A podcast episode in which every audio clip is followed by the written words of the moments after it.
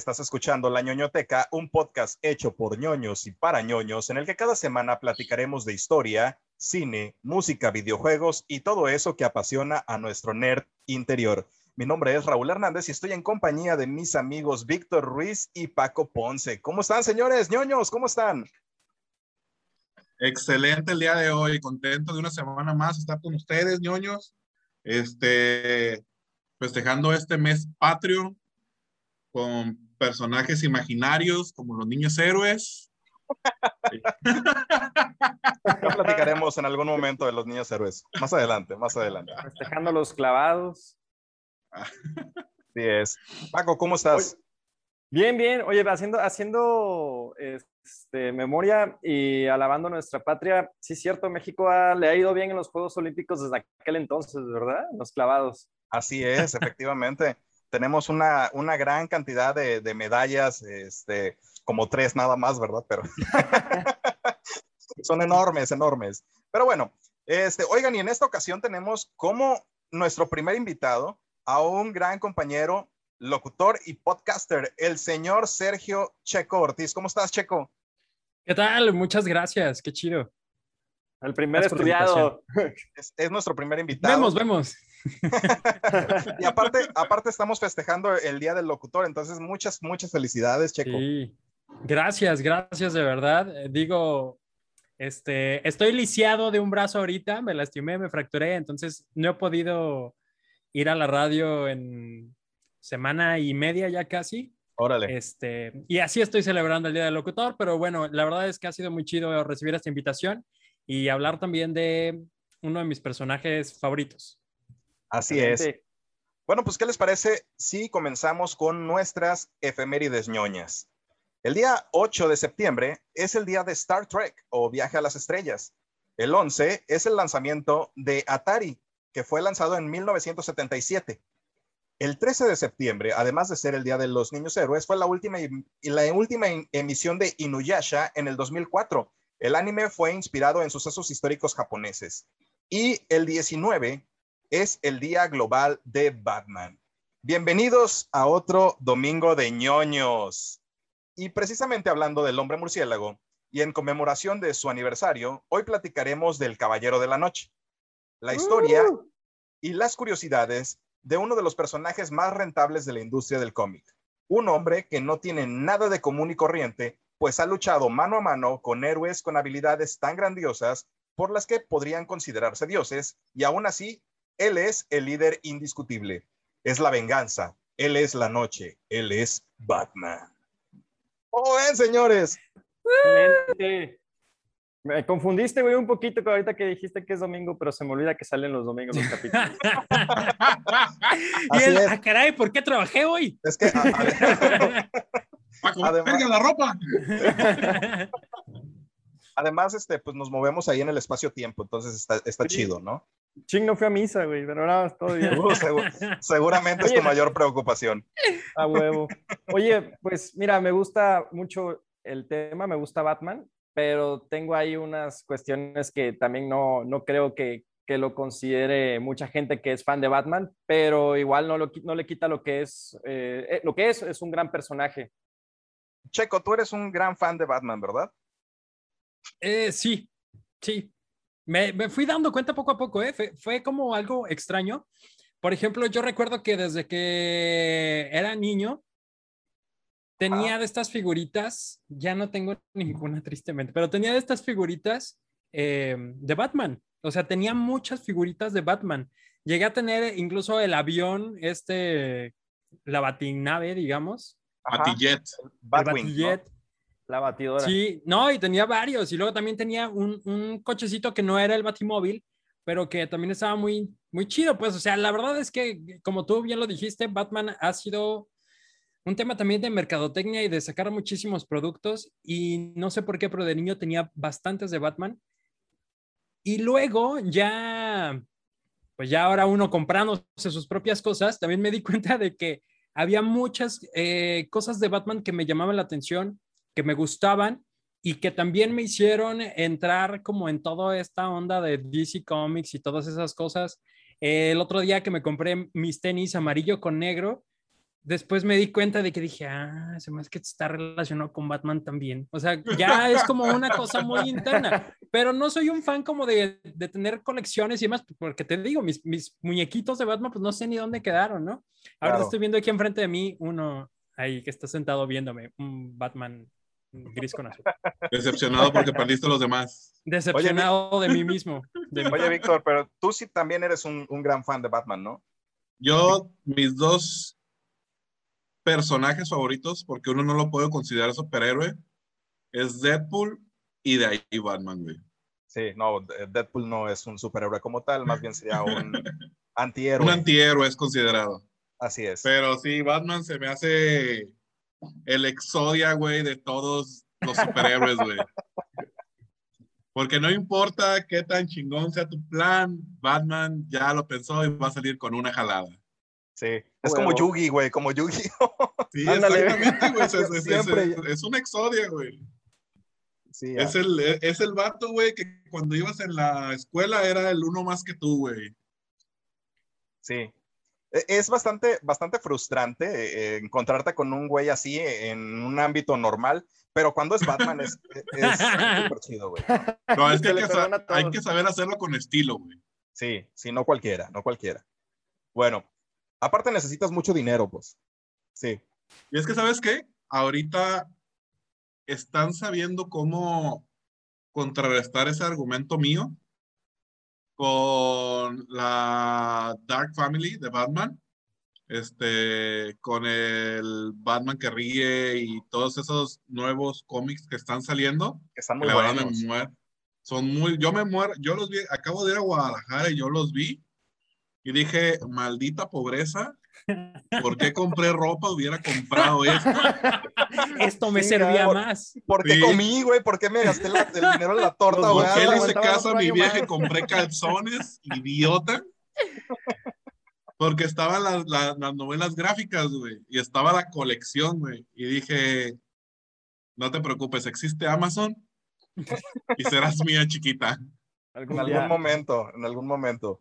Yo sí he querido comprar la colección de, de Blu-ray de, Nolan. Siento yo que son de, de, las mejores franquicias de superhéroes. Y este, no, no, la coloco como las mejores películas de superhéroes, pero sí está en mi, en mi top 10, güey, si no en mi top 5. La 2, la 2, eh, la del Caballero de la Noche, está considerada tal vez como la mejor película de superhéroes. Sí, esa es, definitivamente es una obra de arte, güey.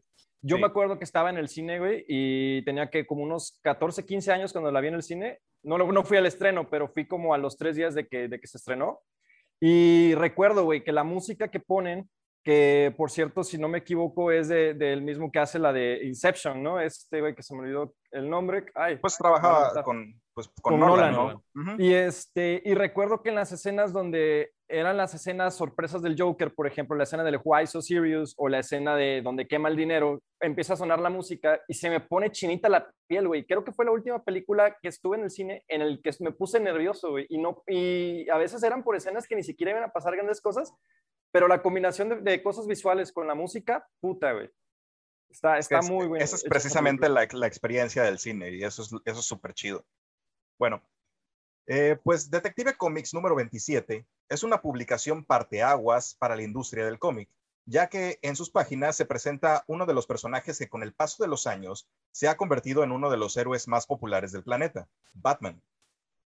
Este evento no hubiera sido posible sin la idea de dos creativos que unieron fuerzas para darle vida a uno de los personajes claves de todo el universo de DC Comics, el dibujante Bob Kane y el escritor, el escritor Bill Finger, Remontémonos a un viernes a finales de 1938, en el que un joven dibujante llamado Bob Kane se reunió con su editor de DC Comics, Vince Sullivan. Los trabajos que había realizado Bob hasta ese momento no tenían especial trascendencia. Kane co colaboró con eh, Fleischer Studios para la serie de dibujos de Betty Pop. ¿Se acuerdan de Betty Pop? La monita esa de blanco y negro. Sí. Pues él trabajó, Hoy en la mañana estaba viendo un clip de ella, güey.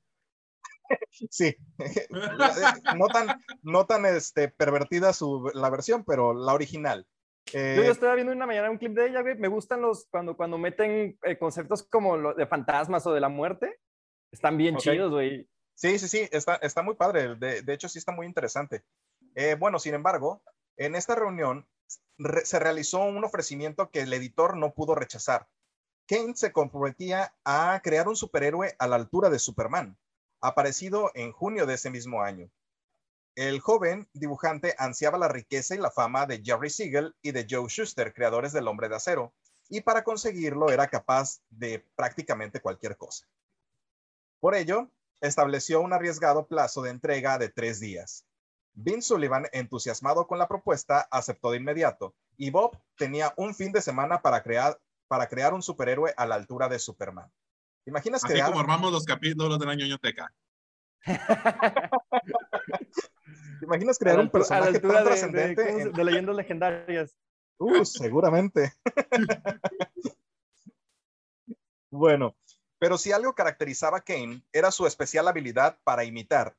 Así que siguiendo el patrón de éxito fijado por Superman e inspirándose en una, en una viñeta de Flash Gordon, comenzó a dibujar a un hombre colgado de una liana y lo vistió de rojo. Le colocó calzones negros, botas negras y unas alas rígidas y también que también eran negras en la espalda. Por último, le añadió un antifaz oscuro para cubrir, para cubrir ligeramente el rostro. Verga, güey, me escribiste más en Yerseta, güey. más o menos, pero e, es que sabes que el, no sé si ustedes han visto el boceto original, lo voy a, lo voy a dejar aquí en, eh, las imágenes, pero no tenía nada que ver con el Batman que conocemos actualmente. El actual. Ajá. No sé por qué me imaginé que traía la playera del Atlas, güey. Hubiera sido bastante deprimente. Pero bueno, al lado de este boceto escribió tres nombres, Eagle Man, Birdman y Batman. King ya tenía a su superhéroe, sin embargo había algo que no le convencía. Su personaje parecía vacío, sin alma. Solo una persona que él conociera podía dársela, Bill Finger. Bueno. Hay una pregunta. Eh, entonces, eh, ¿los creadores de Batman son los mismos que de Birdman? No. No, ah, bueno, tengo entendido que no, pero la verdad es que no lo investigué, entonces creo que no. mm, tarea, Bueno, estaba investigando Batman, no Birdman. No sabía que ibas a salir con esa pregunta. Eso no venía en el guion. A la próxima te las mando, güey. Por favor. Bueno, Bill Finger se había convertido en colaborador de Bob unos años, unos meses atrás, perdón. Bill escribía historias que las editoriales le encargaban a Bob. Después, este realizaba los dibujos y realizaba las entregas como suyas. A pesar de que Bill era un creador en la sombra, el anonimato no le importaba demasiado porque podía dedicarse a lo que realmente le gustaba, que era escribir historias. El genio creador de Bill apareció desde el momento en que Bob pisó su apartamento contándole la reunión con el editor y mostrándole el boceto que había realizado. Cuando aquel viernes de finales de 1938 Bill Finger contempló el dibujo que tenía frente a sí, supo que estaba ante la oportunidad de su vida y no la iba a dejar pasar. Imagínate, pues, este, estos dos, dos vatos que eran, pues, este, compañeros, eh, pues, se complementaban de alguna manera, ¿no? Uno creaba la, historia o el guion y el otro era el dibujante. Eh, nada más que en este caso algo así. Pero no tan, no tan, no tan bien la, compaginación, porque ahorita vamos a ver unas cosas que pasaron ahí que no me gustaron para nada, pero pues ustedes van a dar su mejor opinión, ¿no? El nuevo personaje. Ah, perdón. Eh, para dotar de vida al personaje era necesario cambiar su indumentaria. El color rojo estaba de más y mejor usaron, mejor decidieron usar tonalidades oscuras como negro y gris inspirándose en el vestuario de la sombra, que era otro famoso personaje de, cómic de la década de los 30. Le quitó el antifaz y lo cubrió, eh, le cubrió la cabeza con una capucha que le dejaba la boca descubierta. Los ojos se convirtieron en dos inquietantes puntos blancos recortados en la capucha. Este superhéroe tendría algo de detective, así que en las manos le colocó unos guantes negros para no dejar huellas. Y además, las alas rígidas pasaron a ser una capa con, con vértices en la parte inferior para que este, pues, le diera más forma, ¿no? Y por último, en el torso debía llevar un logo como Superman. Entonces, el nuevo personaje dejó de ser eh, colorido y pasó a ser prácticamente negro por completo y su capa recordaba las alas de un murciélago. Por lo tanto, en el pecho solo podía llevar una figura y era precisamente la silueta de un murciélago. Desde el momento en que Bob entró en el apartamento de Bill, se había, se había decantado por uno de esos tres nombres que había junto al personaje y en eso lo transformó. El recién nacido superhéroe no podía tener otro nombre que Batman. Entonces así, así nació Batman. Vale. Así es. Bueno, en mayo de 1939 salió a la luz el número 27 de Detective Comics. Entre sus páginas se encuentra la primer tira en la que aparece el Caballero Oscuro, el caso del sindicato químico. Pero cuando Bill Finger vio el resultado final de su trabajo, ya publicado, encontró algo que lo marcó de por vida. En la primera viñeta aparecía el título de la historia y en grandes letras el nombre del nuevo superhéroe, The Batman. Y debajo de este había una pequeña pestaña que decía por Bob Kane, creado por Bob Ah, Kane. puto. Acababa de nacer un mito y sus creadores fueron dos, pero solo uno aparecía reflejado. Qué culero, Qué güey. hijo de puta, güey. Ya sé. Suele pasar. Es como, es como cuando aparece ahí en, en Spotify eh, la ñoñoteca y abajo dice por Raúl Hernández. Este, Nos mandas de la chingada nosotros, ¿verdad? lo siento, no, no me di cuenta cuando lo hice, pero así aparece. Yo les doy todo el crédito, muchachos. Ustedes son, la, son el alma de este podcast. Pero. Oye, el show de Roller Hernández y sus dos patiños. Y sus dos invitados. Raúl Lo que no sabían, e chicos, es que hoy es mi último episodio, entonces bye. Déjense de eso, soy tan, soy tan despistado que si Raúl no lo hubiera mencionado nunca hubiera dado cuenta. Jamás. Ni yo, güey. Pero gracias, güey, por aceptarlo, acabamos güey. de echar de cabeza, Raúl. Es, Oye, es ¿sí para, es para que se den cuenta, muchachos, que, que yo respeto su trabajo y su colaboración. No, no, no, nada más es, no nada más es eh, el, el, el que habla aquí como merolico. No, no, no. Ustedes tienen toda, todo el respeto, güey. Todo el Es respeto. para que te des cuenta que también lo hacemos por amor al arte, güey. Así es. Bueno, pues a diferencia de la solidaridad mostrada en el caso de los creadores del Hombre de Acero, aquí un solo hombre se llevó el crédito. Solo Disque. tuvo reconocimiento mediático y económico eh, el señor Kane. Y Bill, que fue el que le dio la historia trágica que todos conocemos, el que le dio la tonalidad oscura y sus habilidades de detective, había pasado totalmente de noche. Oye, güey, ¿te has dado cuenta que eso pasa mucho con DC? Ya pasó, con- nos contaste la historia de Superman y pasó algo Así es.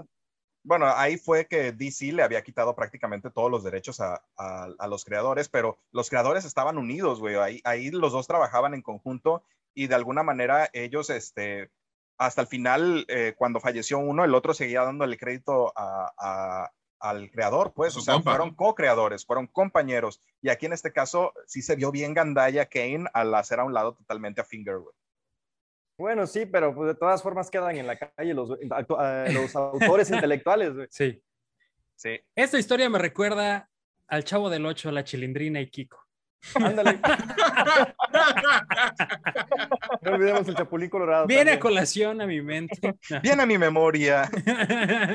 Güey, pero es que, bueno, yo siento que cuando hay fama inminente, güey, en algún momento no te puedes evitar topar con algún güey gandalla, güey. No, es inevitable, o sea, siempre, siempre tiene que haber alguien que sea culero, ¿no? Pero este, pues también hay, eh, no sé, o sea, a mí, yo no lo veo, yo no, yo no, o pienso yo que no sería así de culero, ¿no? O sea, que si estoy trabajando con alguien y que es mi No, no es cierto, colaborador, ya nos dijiste que pusiste tu nombre en el logo, güey. No, ya, no- ya no se te va a creer nada. ya mejor cállate, güey. mejor, mejor me callo y continuamos. Bueno, Finger también es artífice del alter ego de Batman, Bruce Wayne, o como lo conocemos los compas acá en el barrio, Bruno Díaz. El nombre, el nombre fue inspirado por Robert Bruce, un patriota escocés, y por Anthony Matt Wayne, un soldado oficial y estadista estadounidense de ascendencia irlandesa. Bueno, a pesar de no recibir el crédito como co-creador, Finger se dio a la tarea de crear las primeras historias de Batman, además de ayudar a la creación de personajes importantes como Robin, y eh, pues ya que sintió que Batman, al igual que, que Sherlock Holmes, necesitaba de un compañero que lo ayudara a resolver los crímenes. Además, también fue creador o co-creador del Joker. Entonces, Bill Finger falleció el 13 de enero de 1992 a causa de una ateroesclerosis y su reconocimiento como creador de Batman llegó hasta el año 2016, 14 años después de su muerte, siendo la película de Batman v Superman la primera donde aparecería acreditado como autor de Batman. Wow. Vergas. Así. Bueno, güey, ya muerto, pero pues ya le dieron crédito, güey. Seguramente los, los familiares de, de, de Finger ahora ya están recibiendo por Los regalías. hijos de los hijos. Ajá. Sí, es que lo pero- reconocían, güey, como papá o como abuelo, güey. Sí, ni eso. Así, no, ese se murió y nadie lo quiso. Oye, ¿era tu abuelo Finger? No, ese güey ni lo conocimos. No, no, no. Bueno, ahora yo creo que ya van a decir que sí. Sí, sí, seguramente sí. Eres de los finger que acá, que dejaron afuera. No, no, no, yo soy de, de, de- de los de los monchis, de allá, de, de por allá. De los otros fingers. No, esos son unos culeros, no, yo no, no, no. Yo no tengo nada que ver, nada que ver. bueno, pues Bruce, Bruce Wayne es el hijo del doctor Thomas Wayne y de su esposa Martha, dos empresarios exitosos y reconocidos en la sociedad de Gotham City. Su infancia transcurrió en medio de privilegios y de riquezas, pero a los ocho años, cuando salían de una función de cine, sus padres son víctimas de un asalto y pierden la vida. Todo frente a los ojos de Bruce, quien impotente no puede hacer nada para evitarlo. Por esto, promete que hará todo lo posible por hacer de Ciudad Gótica un lugar más seguro, combatiendo el delito en cualquiera de sus formas, Pagando Para- impuestos. adoptando niños a diestra y siniestra, ¿no? Para, para convertirlos en Robin. ¿No, no han visto ese? El, el análisis que hace Diego Rosarín de que si Batman pagara impuestos no tendría sentido ser Batman porque no tendría enemigos, porque la mayoría de sus enemigos son relegados de la sociedad por lo mismo de que no tienen lana o son víctimas de la corrupción. Algunos, güey. Teoría interesante. Por ejemplo, el Joker, no podemos decir eso, güey. El Joker es, es un... Ahora, el. Joker, el Joker nace a partir Pero el de Joker Batman, es existe. Ajá, exacto. El Joker existe a partir de Batman, porque es precisamente la antítesis de Batman. Correcto. Bueno, entonces, para cumplir su sentencia, se somete a un riguroso entrenamiento físico y mental y adopta la imagen de un murciélago para infundir temor entre los delincuentes, porque además, eh, pues los murciélagos a él lo aterraban, ¿no? Entonces usó su miedo para causar miedo. A mí me da miedo las arañas. ¿Ya soy Spider-Man? Mira, seguramente si te muerde alguna araña, eh, probablemente te mueras, pero no te conviertas en superhéroe. Pero sería muy interesante verte columpiarte de las paredes, güey. Ah, caray. En un leotardo rojo con azul, güey. Fíjate que tenemos intereses muy, muy diferentes, güey. A mí no me interesaría en absoluto. A mí no me está interesando mucho. Güey, Imagínate las posibilidades que podría haber de accidente de eso, güey.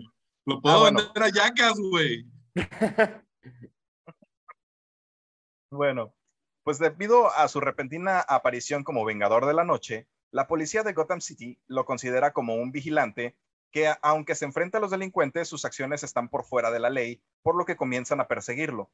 En esta época aparece su primer compañero, Robin, el Niño Maravilla, un acróbata de circo huérfano cuyo nombre es Dick Grayson.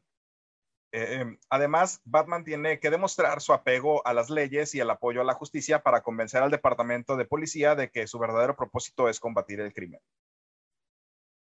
Poco después, la policía ya nombra a Batman y Robin como miembros honorarios del departamento y posteriormente Alfred llegaría a la mansión de los Wayne para trabajar como mayordomo, quien tras descubrir las verdaderas identidades de sus amos, acepta su nuevo trabajo.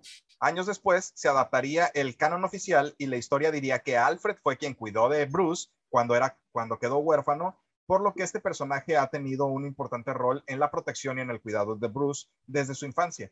Entonces, primero ¿Alfred había o aparecido Alfredo? Alfred. Ese creo que no lo cambiaron, ¿eh? No, pero estaría chido, ¿no? Alfredo. Ese no lo cambiaron. Bueno, prácticamente desde el principio, Batman ha sido un fenómeno. Se convirtió rápidamente en el principal competidor en ventas de Superman y, por supuesto, en una figura mediática que se consagraría en la pantalla chica y posteriormente en el cine. En 1943, Columbia Pictures estrenó la primera adaptación para la televisión del personaje, a lo que le siguió la serie de Batman y Robin en 1949 y por último en no, no, no, esa fue antes. Por último, en 1960 eh, se lanzaría la clásica serie de Batman, que esa sí es la de Adam West. Batman.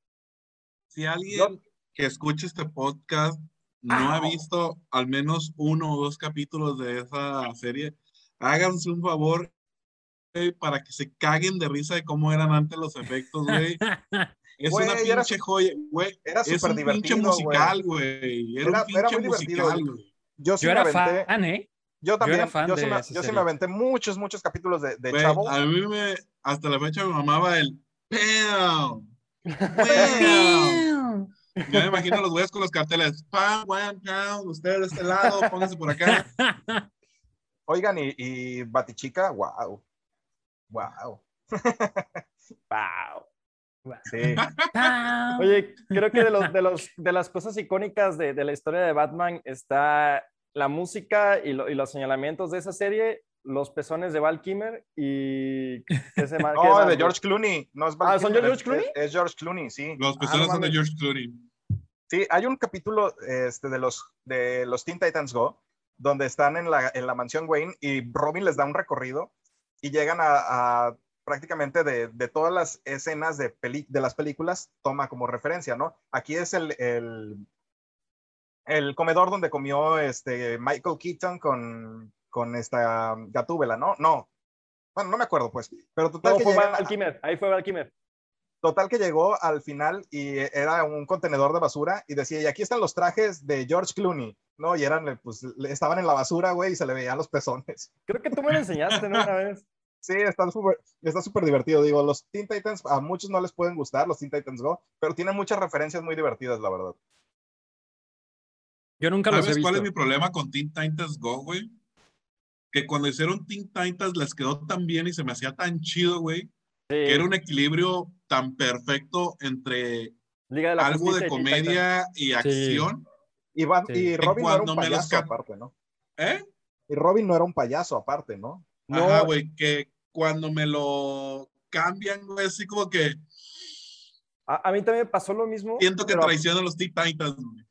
Pero aparte, algo que, que, surgió cuando estaban los Teen Titans era que también estaba la Liga de la Justicia animada y la Liga de la Justicia limitada. Y luego entonces los Teen Titans sí. fueron un complemento de, de, de, esa Liga de la Justicia. Sí, sí no, la, eh, esas, ahorita vamos a hablar de las series de, de animación, fueron muy buenas. O sea, todas esas series que derivaron precisamente de la serie animada de, de Batman eh, fueron una belleza. O sea, realmente fue muy, muy bueno el, el trabajo que, que, se hizo, ¿no? Bueno, seguimos. Posteriormente, los escritores Dennis O'Neill, Neil Adams y Frank Miller ampliaron el universo de Batman entre los años 1970 y 1980 para hacerlo, retomaron el diseño y los elementos originales de la franquicia, lo que finalmente lo transformó en el icono del cómic que es hoy. Por supuesto, las películas de Tim Burton y la trilogía de Christopher Nolan y actualmente el Snyderverse han ayudado aún más a consagrar a este increíble personaje. Por cierto, este hashtag este, restore de Snyderverse, ¿eh? Por favor. Por favor. Oye, y además, el, el digo, no, no lo mencionas, pero el universo de CW, el del canal, de las series de televisión. Ajá. No ha habido como tal una serie de Batman, pero está, bueno, salió Gotham, que esa era de Fox, me parece. Me parece que sí.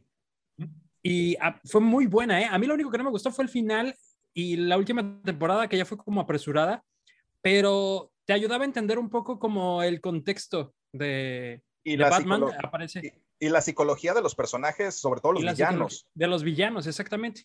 Y aparece por ahí el Bruce Wayne como morrito, ¿no? Que, que, va creciendo y todo lo que va pasando. Y está también ahora el Batwoman, que ah, la verdad es no que es visto, muy buena. Fíjate.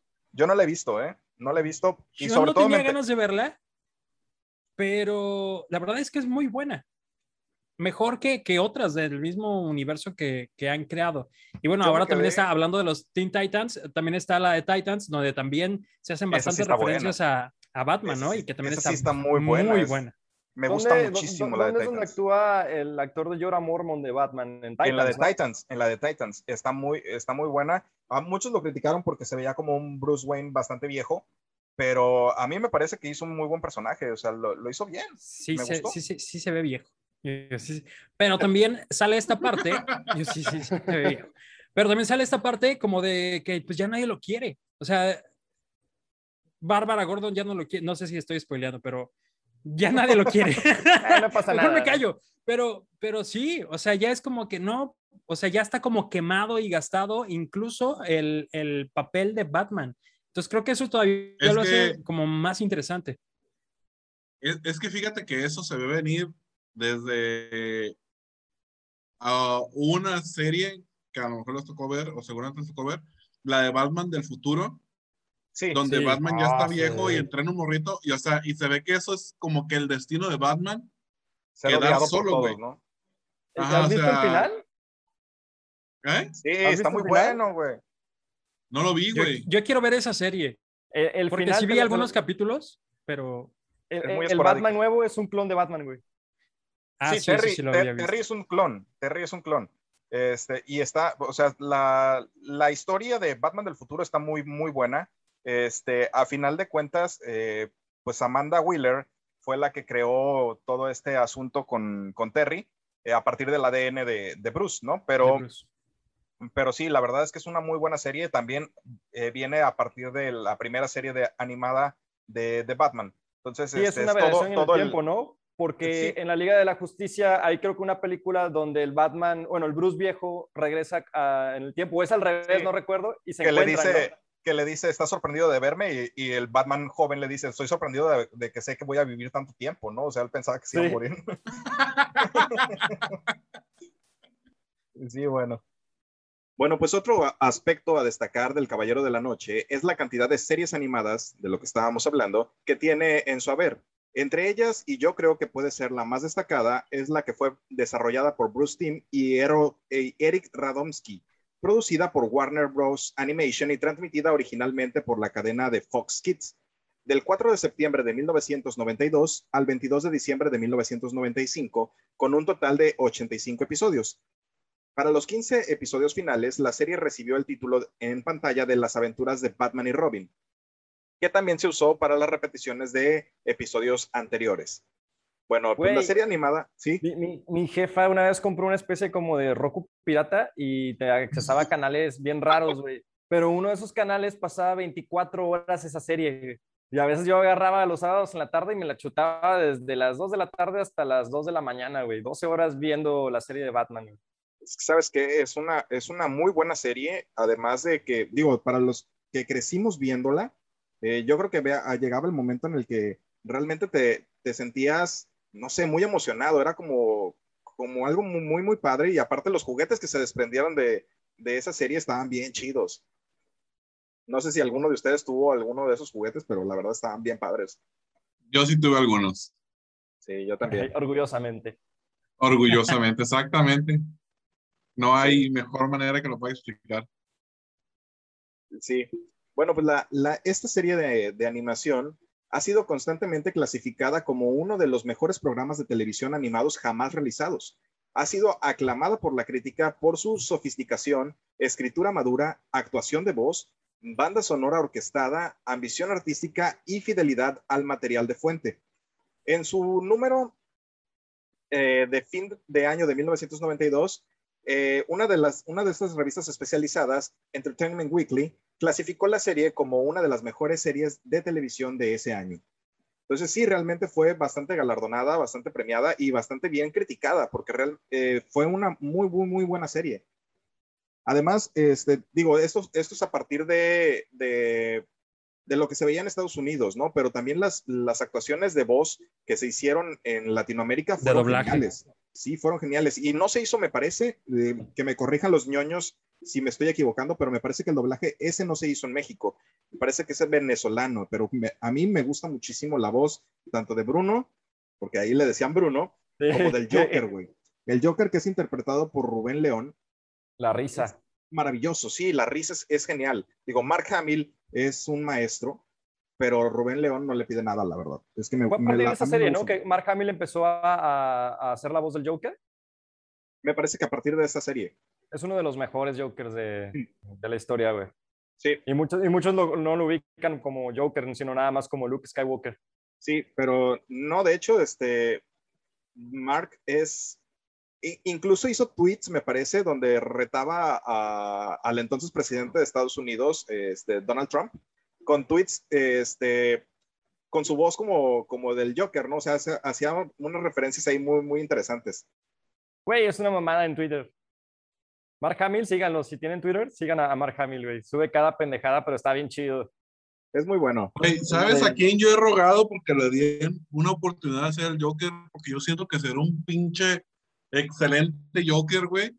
William Defoe, güey. Ah, sí, güey. no, él, lo ves, o sea, físicamente es, es, el Joker perfecto. Sí, no, no, no, yo no sé por qué ningún director ha dicho, a ver, este güey, a ver qué pedo. No sé si porque ya está muy grande o qué onda, pero pero, güey, yo siento que la armaría machín, güey. Yo también eh, considero que sería una muy buena apuesta para...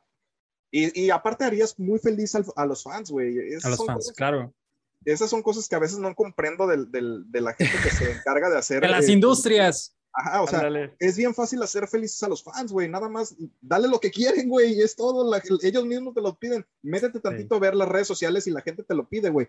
Haz un cast apropiado. Este, y es todo, güey. Aunque la película a veces no, no sea del todo buena, pero ves el cast y dices, güey, ese güey. Vas a ver la satisfacción. Ese güey sí es Joker, ese güey sí es. Esa, esa chava sí es bárbara, ¿no? O sea, güey, hazlo. es fácil. Pero por favor. Sí, por favor. Te lo pido, por favor, güey. Bueno, las aventuras eh, de esta serie se, se, desprenden varias series, que entre ellas están las aventuras de Batman, que se, según fue la segunda temporada, eh, Batman del futuro que ya mencionamos, Superman la serie animada, la Liga de la Justicia y la Liga de la Justicia Ilimitada. Es el llamado Timbers, porque fue a, partir de, este, de este autor, eh, eh, Bruce Timm, el que hace esta serie. Entonces, se crea un, universo fantástico de, series animadas que hasta la fecha siguen siendo bastante recordadas con mucho cariño por los fans. Güey, de ese universo mi favorito siempre va a ser Flash, güey. ¿Cómo me cagaba de risa con las escenas de Flash y Batman, güey? Sí. y ese, ese Flash es este Wally West, no es... Sí, es Wally West. Sí. Sí, está, está muy divertido, es, es muy bueno. Bueno, posteriormente vendrían otras series más como The Batman en el 2004 y Batman el Valiente, que no contarían con el mismo éxito, pero podemos considerarlas entretenidas. Además. el valiente, güey, eso fue una mamada, güey.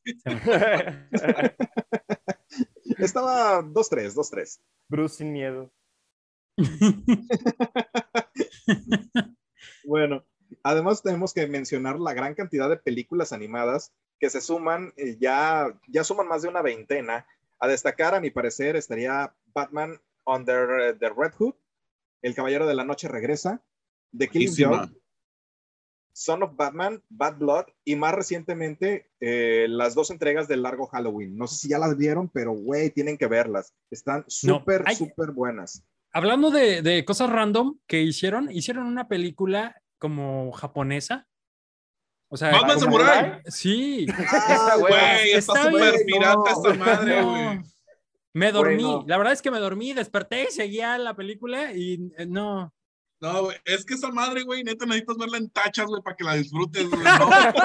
Digo, yo no la vi en tachas, pero me imagino, güey, después de ver, o sea, tantas pinches mamás que aventaron, güey, neta, no sé cómo aguanté verla toda, güey, pero. No me gustó esa, esa para fue nada. Fue un, ya estoy aquí, tengo que continuar.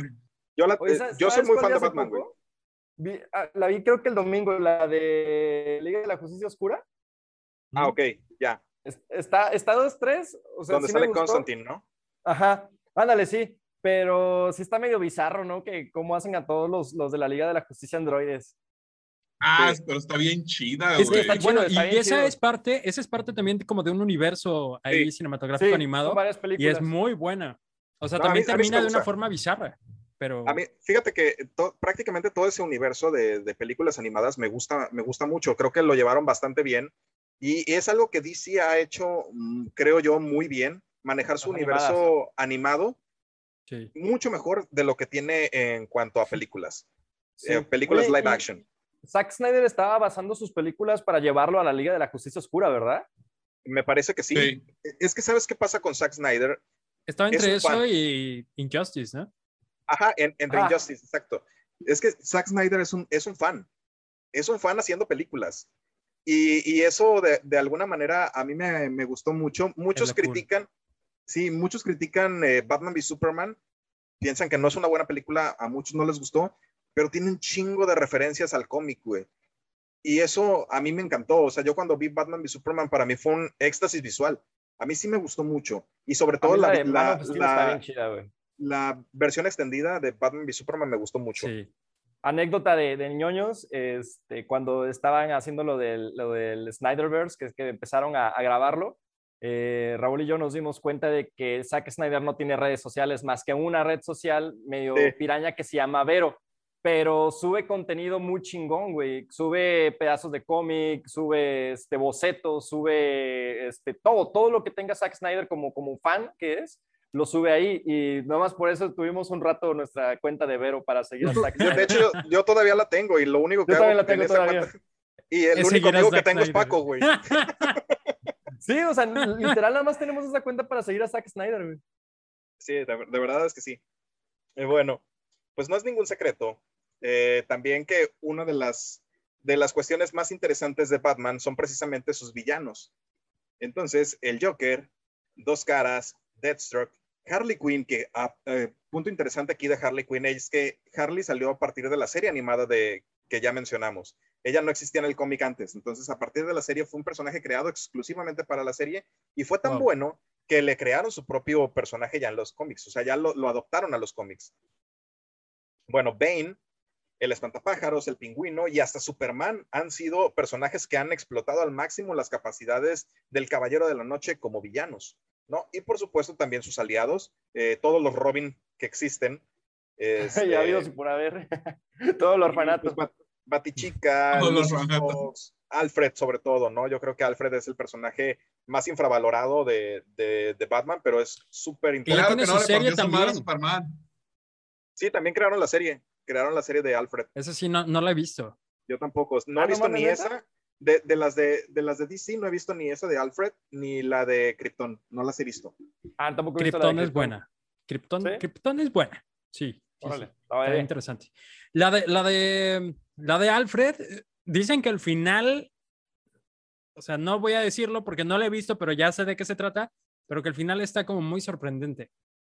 O sea, te explota el cerebro le vamos a dar la oportunidad. Oigan, ¿qué tan cierto es que, que Acertijo está basado en, Zodiac? No lo sabía, pero tiene sentido. Lo escuché, creo que. Probable, En Leyendas Legendarias, creo que dijeron un pedacito, pero bien chiquito en sus tres capítulos de Zodiac.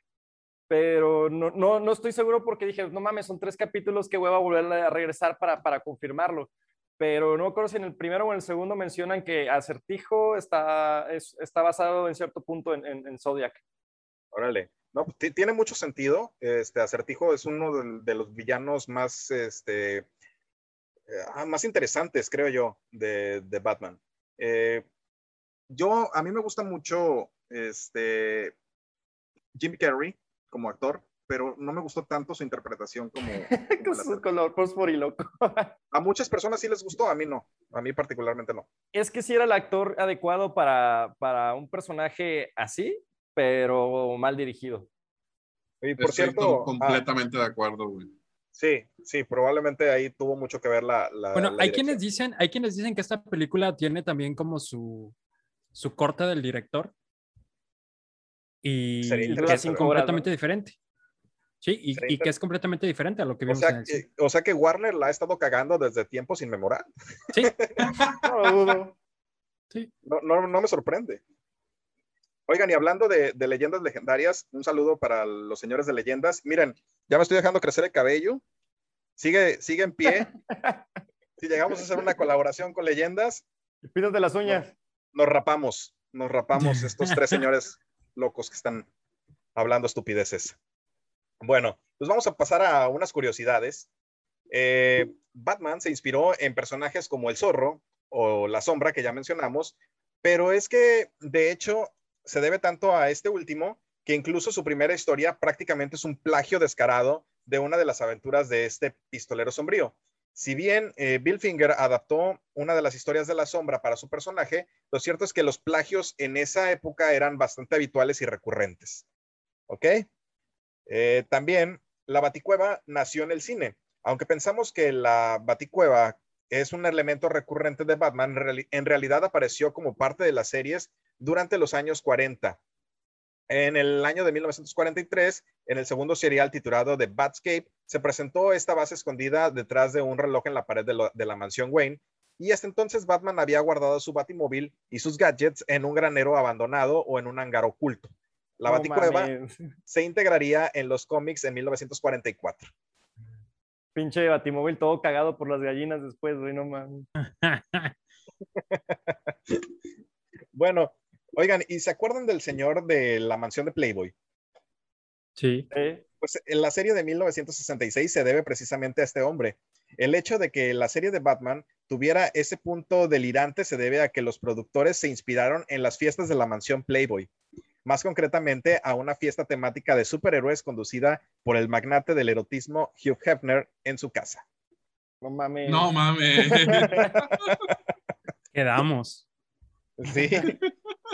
Oigan, y aquí pregunta, ¿ustedes saben cuál es el... Batman?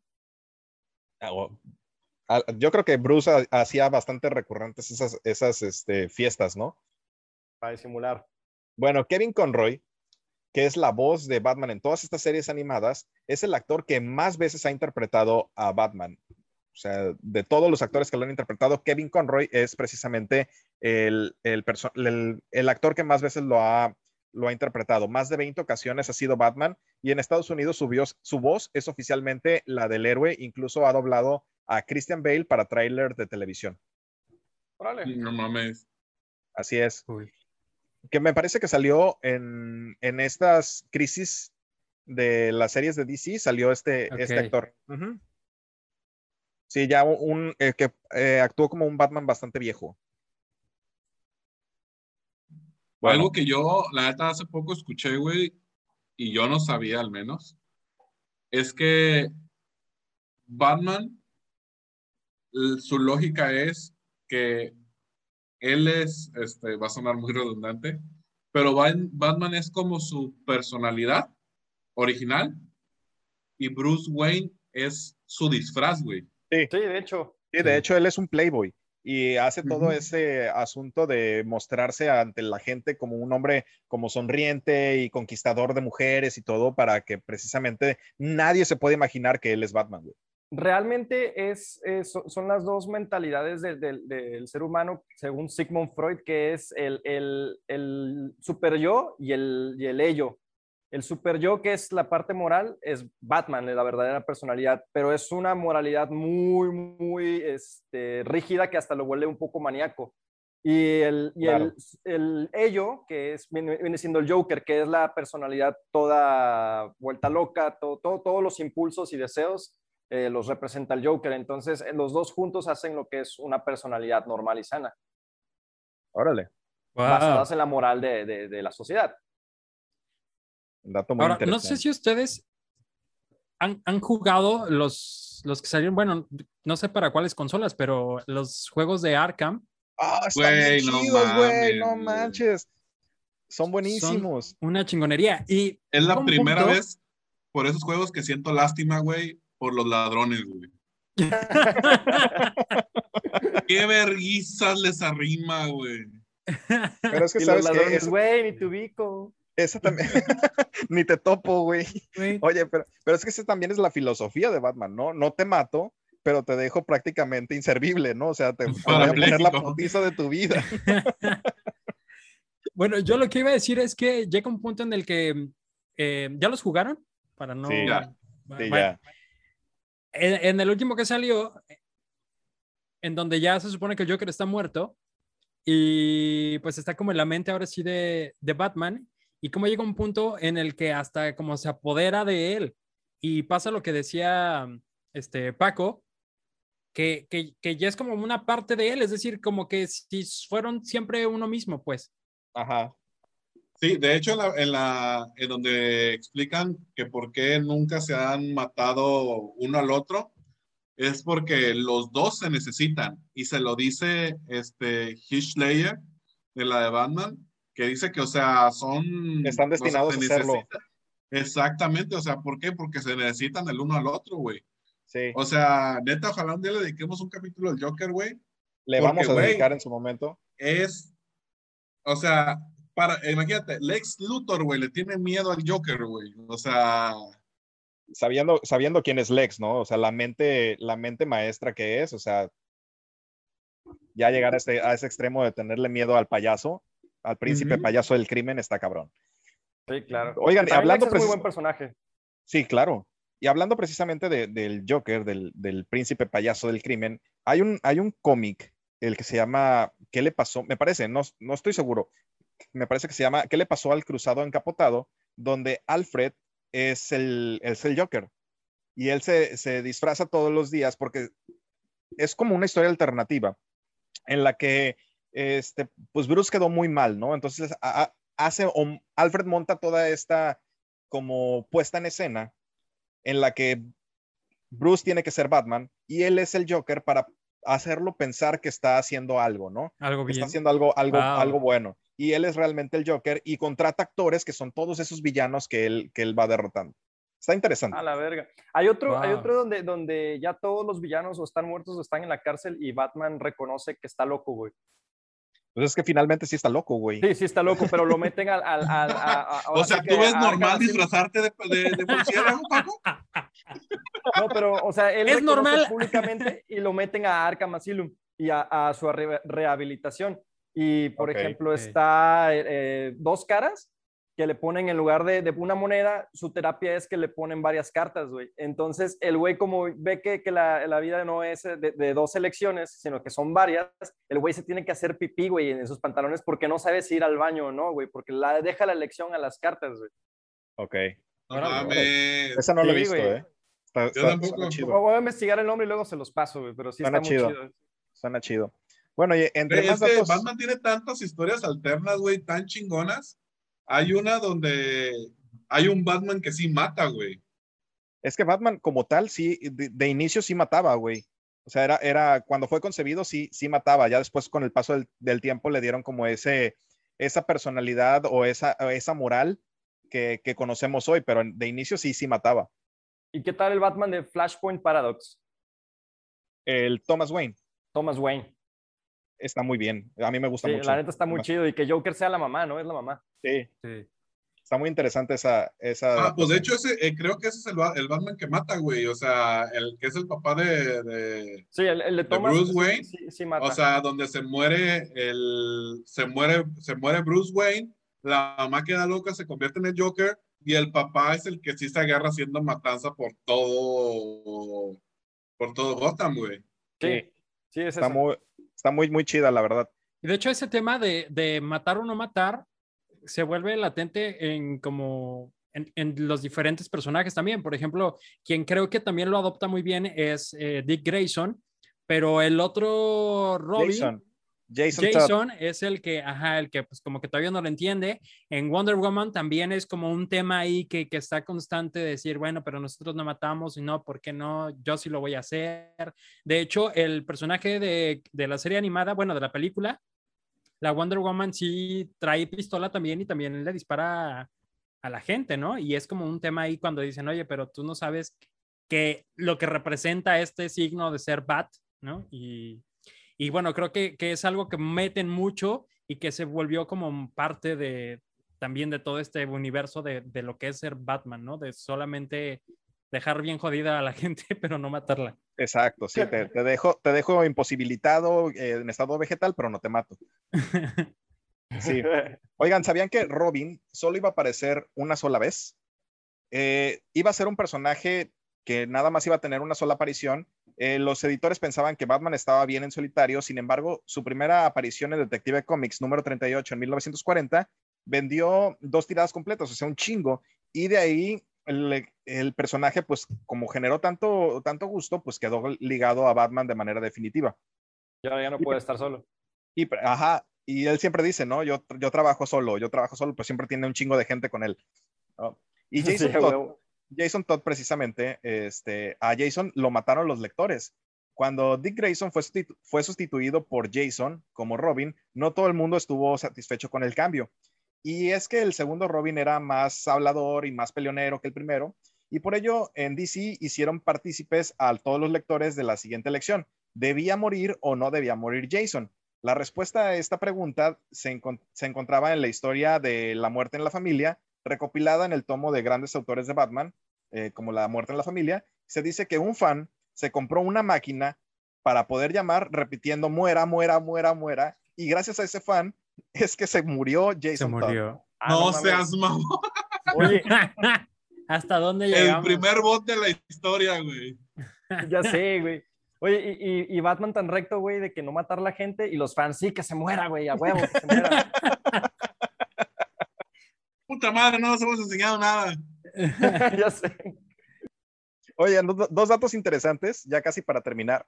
Frank Sinatra pudo haber sido el Joker en la serie de 1966. César Romero encarnó al Guasón, y, eh, pero el papel pudo haber sido para Frank Sinatra, el cual ansiaba encarnar... llegar, güey, así riéndose. This town, Sería muy cool, ¿eh? Hubiera estado bien chido, güey. A mí sí me hubiera gustado. Y eh, Heath Ledger quería ser Batman, durante el casting de Batman Begins, Christopher Nolan tanteó a Heath Ledger para ser Bruce Wayne en su versión de héroe y finalmente el rol se lo llevó Christian Bale y posteriormente eh, Heath Ledger sería integrado en la segunda entrega como el Joker. Y creo que no eh, pudo haberlo hecho mejor. Ese güey, desde que grabó Corazón de Caballero, güey, me caía todísima. Es más, güey, desde 10 cosas que odio de ti, ya me caía todísima madre, güey. Corazón de Caballero, neta, es una excelente película, véanla.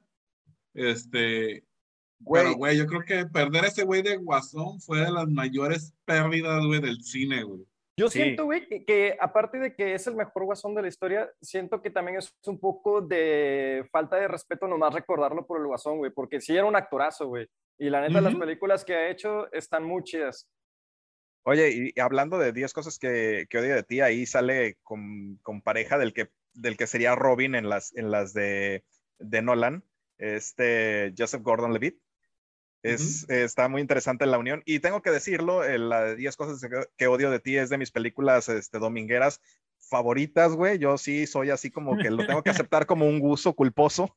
A mí sí me gusta mucho, güey. Y el Raúl llorando todos los domingos viéndola. Sí, güey. Sobre todo al final, güey, cuando le dice, cuando se pone a leer el poema, no mames, no puedo con eso, güey. Es que era un actor muy carismático, güey. Sí. Sí, claro. Oigan, ¿y sabían también que a Batman fue acusado de ser corruptor de menores? Ah, no mames. Eso es nuevo para mí. Suena, sí suena. Eh, bueno, una persona que se llama Frederick Wertman trató de acabar con la industria del cómic de superhéroes en los años 50 con un panfleto eh, pseudocientífico titulado La seducción del inocente. En este libro, este hombre ah, lanzaba la acusación de que Batman era un corruptor de menores y que él y Robin mantenían una relación homosexual. Ah, no Estigma que sigue desde entonces. Mucha gente siempre ha dicho que, ellos han tenido como una relación Entonces Michael Jackson es Batman. Wow. Güey, tú tienes algo con Michael Jackson, lo has mencionado últimamente. Güey, pues la mansión, así. Cleveland era en realidad la baticueva.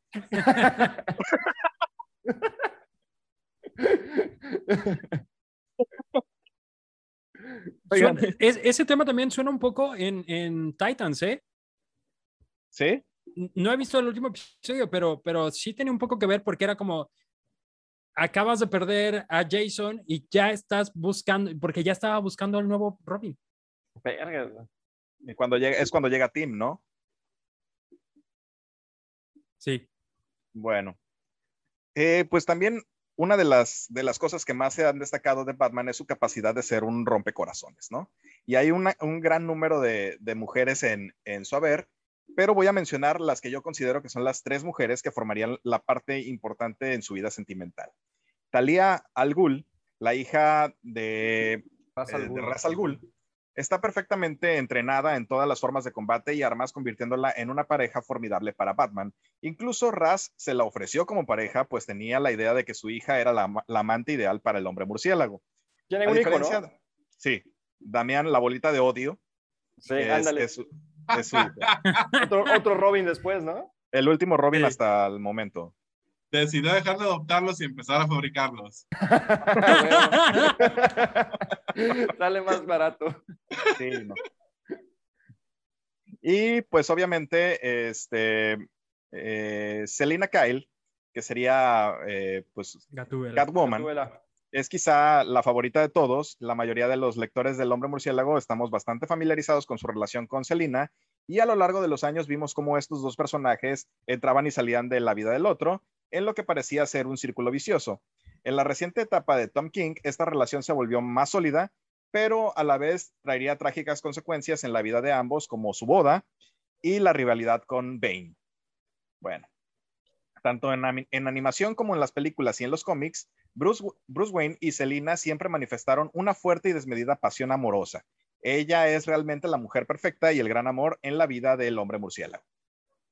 Esto se ah. refleja también en, en Gotham. Ajá. Para que la vean, para que vean la serie. Sí, desde, desde, desde morritos, ¿no? Ahí se veía cómo se, se traían ganas ya. Se amaban y fingían. Sí. Y pues Wonder Woman. La, neta es que el, el Batman es calinturentillo, güey, porque también con Wonder Woman, güey. Precisamente eso iba. Es como decir que Wolverine no es alcohólico, güey. eh, Precisamente, bueno, hablando de Wonder Woman, esa sería la tercera persona en, la lista que yo sugiero. Eh, Batman se ha asociado con la Mujer Maravilla en muchas ocasiones y también han estado juntos ambos como miembros de la Liga de la Justicia. La Mujer Maravilla ha sido pues de gran interés amoroso para Bruce Wayne. ¿no? Para mí, por, lo de la Liga de la Justicia, la serie animada, güey, se me hace que, que para mí es la, la, la, mejor pareja. Ajá, la mejor pareja, güey. Y, y en, la de, en la de las de Zack Snyder, güey, siento yo que, también como un coqueteo, ¿no? y también me gustaba más o menos la, la, relación que tenían, güey. Como que la iban dirigiendo hacia, hacia ese punto de, la Liga de la Justicia Animada. Así es. Bueno, señores, pues con eso eh, damos por finalizado nuestro tema. Espero que les haya gustado. Como se dieron cuenta, nosotros lo disfrutamos mucho. Yo creo que es el, el, el capítulo en el que más ñoños nos hemos visto de toda la ñoñoteca. Sí. Definitivamente. Güey, pero te faltó mencionar a una persona, güey, que es cool, la hija malvada de Batman y Wonder Woman, que proviene del, ah, Dark Multiverse, güey. Es, están dentro de los, de los multiversos, ¿no? Es de otra tierra, me parece. Creo que es Tierra Cero, si no estoy mal. Pero imagínate, güey, si, si con una liga así nos hizo una riata de, de hijos, güey, imagínate una mini amazonita, güey. Pero aparte le salió, le salió mala, ¿no? O sea, la, la chava es, villana, sí. Wow. Sí, sí, sí. No hicieron bien la chamba ahí. No hicieron bien la chamba ahí. No todo, no todo es lujuria, Batman. Por favor, compórtate. Así es, Métete eso en los pantalones. Métete tu baticosa, ¿no? Bueno, pues con eso terminamos, señores. Muchísimas gracias por acompañarnos hasta el final. Muchas gracias a, ustedes, señores. Eh, Paco, Víctor y a Checo también por compartir micrófonos conmigo. Muchas gracias. Checo, cuéntanos, ¿en dónde te podemos encontrar? Eh, aquí, aquí enfrente. Aquí ando en mi casa. Este, en Spotify, en YouTube y demás, como el podcast de Checo. Eh, al aire en Puerto Vallarta, en la que buena Puerto Vallarta, de 5 a 7, cuando no estoy accidentado. Esperemos que pronto te podamos escuchar nuevamente. Gracias, gracias. Y a nosotros nos pueden escuchar en todas las plataformas de podcast prácticamente, en YouTube, en Spotify, Apple Podcast, Google Podcast, etcétera, ¿no? Y nos pueden seguir también en Facebook como La ñoñoteca. Muchísimas gracias y nos vemos. De Raúl Hernández. De Raúl Hernández. Nos estamos viendo la próxima semana. Muchas gracias. gracias. Hasta luego.